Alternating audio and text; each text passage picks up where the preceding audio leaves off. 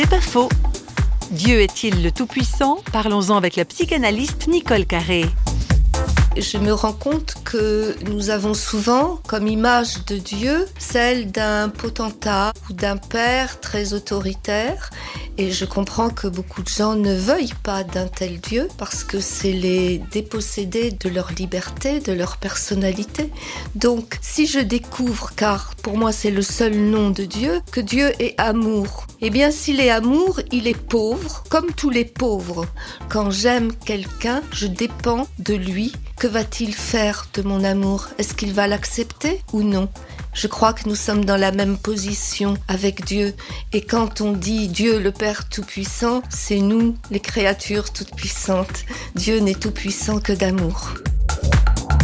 C'est pas faux, vous a été proposé par parole.fm.